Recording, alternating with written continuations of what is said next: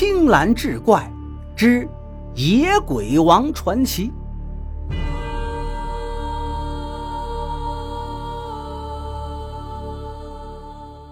话说苏州城有一个宋秀才，文采出众，为人性格豪放，看到不顺眼的事儿，总能站出来说几句公道话，所以无意间得罪了好多的土豪恶霸。尤其是有一年春闱考试，他揭发了主考官的营私舞弊。结果呢，由于主考大人是当今九千岁大太监的干儿子，非但没有受到惩处，反而升为京城御史。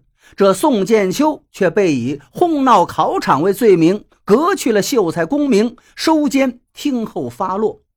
宋秀才关在监狱里头，身份世道不公，是非颠倒，不久便郁愤而死。宋秀才死了之后，首先到判官那儿报到注册。等他一柳清风来到阴司，判官把生死簿一翻，说：“你阳寿未到，这么早就来报道。”判官说：“你还还阳去吧。”秀才说：“不着急，既来之则安之。还阳回去呀，还不是一样得死。”判官说：“你也是读书之人，知书达理，命不该死，如何非得死？岂不是让我城隍办糊涂公事吗？阎王要怪罪下来，本判官如何吃罪呀？尚不知蝼蚁还要贪生，你好端端一个人，你为什么偏要作死呢？”宋秀才一听，袖子一拂，说。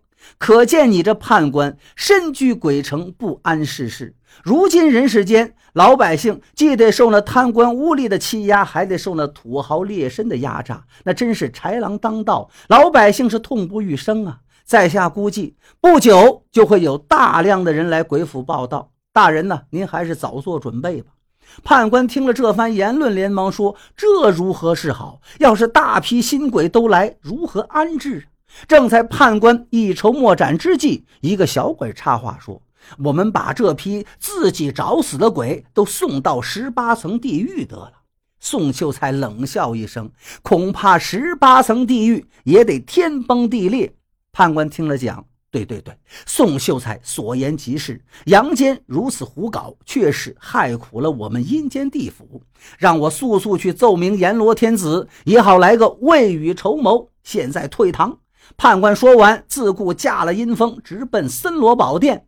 秀才问小鬼：“我怎么办？”小鬼说：“你要是不想还阳，我也管不了您。”说完，往千押房一走了事。这样一来，这宋秀才就成了野鬼了。他在鬼府堂上大笑三声，一缕清风就飘了出来。当空是月色惨淡，鬼火东飘西走。宋秀才仔细看了一下，原来这是判官府前的大教场，阳间处决犯人都在这块地方。他正想着，耳边传来一阵叽叽喳喳、啼啼哗哗的鬼叫之声，心里不免陡生恐惧。不过反过来一想，自己如今也是鬼了，我还能怕鬼吗？只见这些无头鬼、腰斩鬼、三十六刀的凌迟鬼，一个个在他面前露出血淋淋的鬼相。宋秀才见了，是大笑一声，骂道：“你们这些无用的东西！”我身手俱在，四肢灵活，我难道还怕你们这些残缺不全的鬼不成？众鬼见他出语不凡，有股气贯长虹的精神，不由感到折服，便说明他们的用意，无非是吓唬一下新鬼，分享一点祭品而已。宋秀才就开讲了：你们要吃祭品，只要听我的吩咐，包你们受用。我是天王异鬼。这人挺能吹，众鬼一听，马上跪倒在宋秀才脚下，山呼：“您是野鬼王！”野鬼王就跟众鬼约法三章：一为世间伸张正义，除邪恶；二为冤鬼伸冤，不准欺压穷鬼野鬼；第三不得无端生事，残害无辜。于是他就带了这群可怕的恶鬼来到人间，首先碰到了苏州沈百万，逼死一个小丫头。小丫头的冤魂被众鬼带来，要见见野鬼王，问清了情由。原来沈百万想奸污这丫头，丫头不肯，被逼上吊而死。野鬼王便对众鬼说：“自古王法条条，杀人者偿命，你们说对不对？”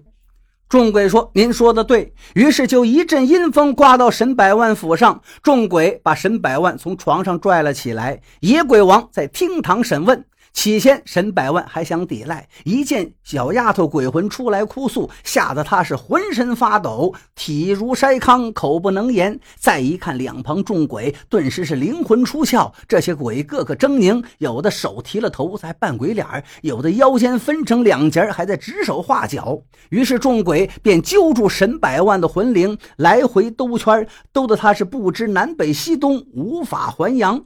第二天，人们都在传说沈百万昨天半夜三更从床上跳了起来，奔到厅堂上跪对祖先一训，是又哭又嚎，之后满地打滚，不久口吐黄水身亡。郎中来看了一下，说他是被吓破了胆而死。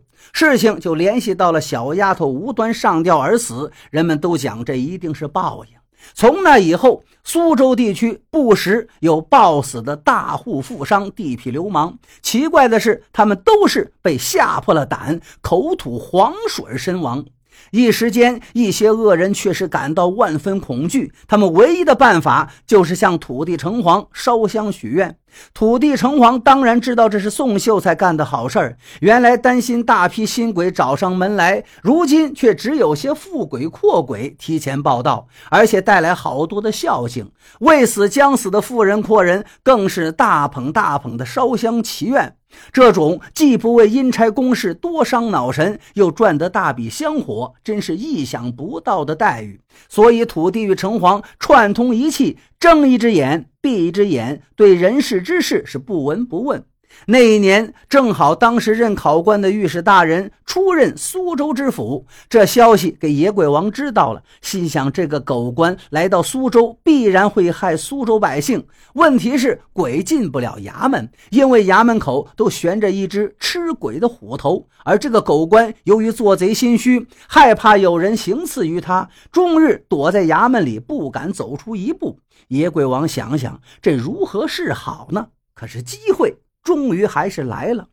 这一天，知府的夫人要到城外观音大士处烧香。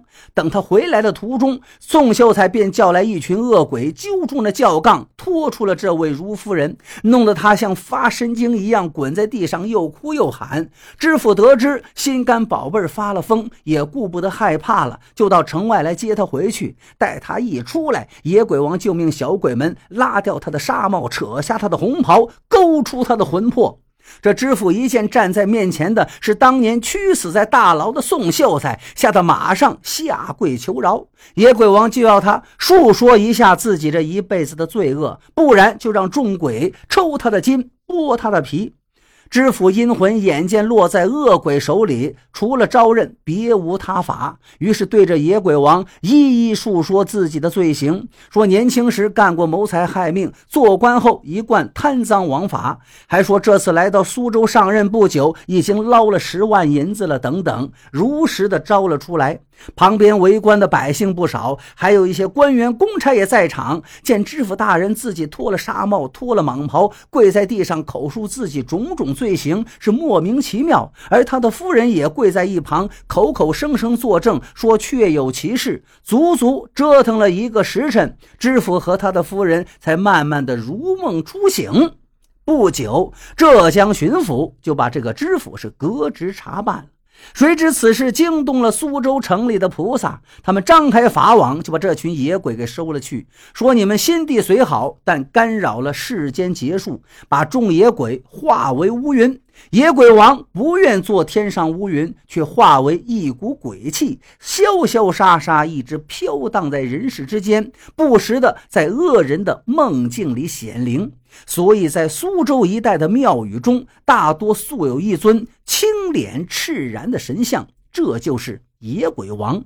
每年七月三十的子夜是他的庙会之期，俗称为鬼会。这一夜是他巡查当地有没有恶人恶鬼的禁日。